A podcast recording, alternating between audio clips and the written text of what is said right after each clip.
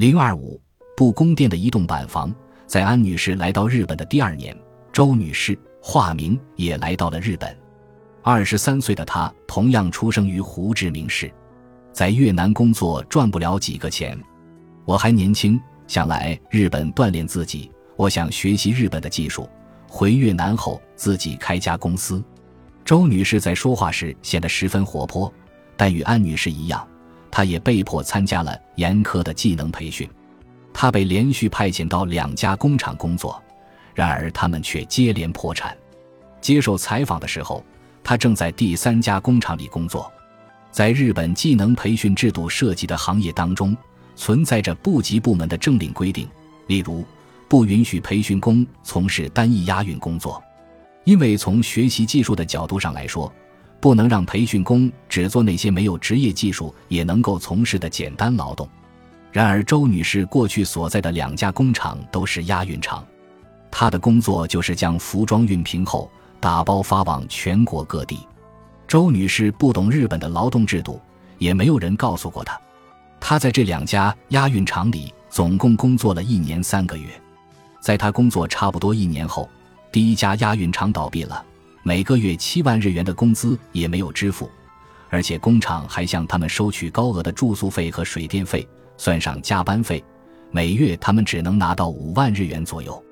第二家工厂不仅没有付给他一分钱工资，给他们安排的住处还是不通水电、下雨时漏水严重的移动板房。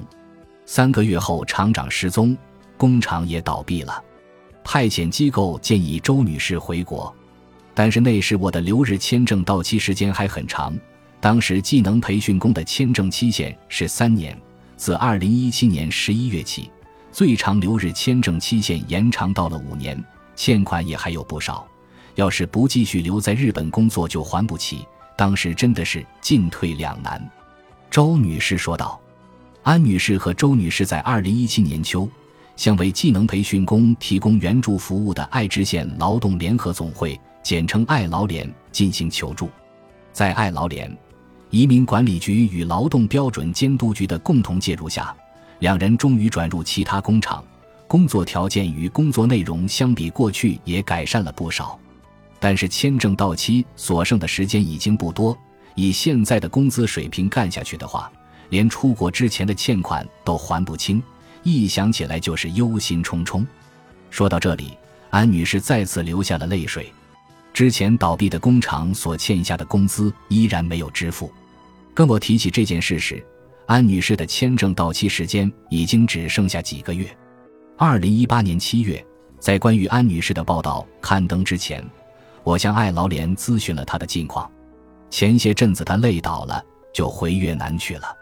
我们向政府提出了补发欠薪的申请，希望工资发下来后能以某种方式帮他寄回越南。在爱劳联负责援助工作的傅松佐义先生告诉我，他后来始终没能联络到安女士本人。当我采访安女士时，她所说过的一句话令我久久无法忘怀：日本人和越南人中都是既有好人也有坏人，尽管在日本的遭遇令人难过。但我不会记恨日本。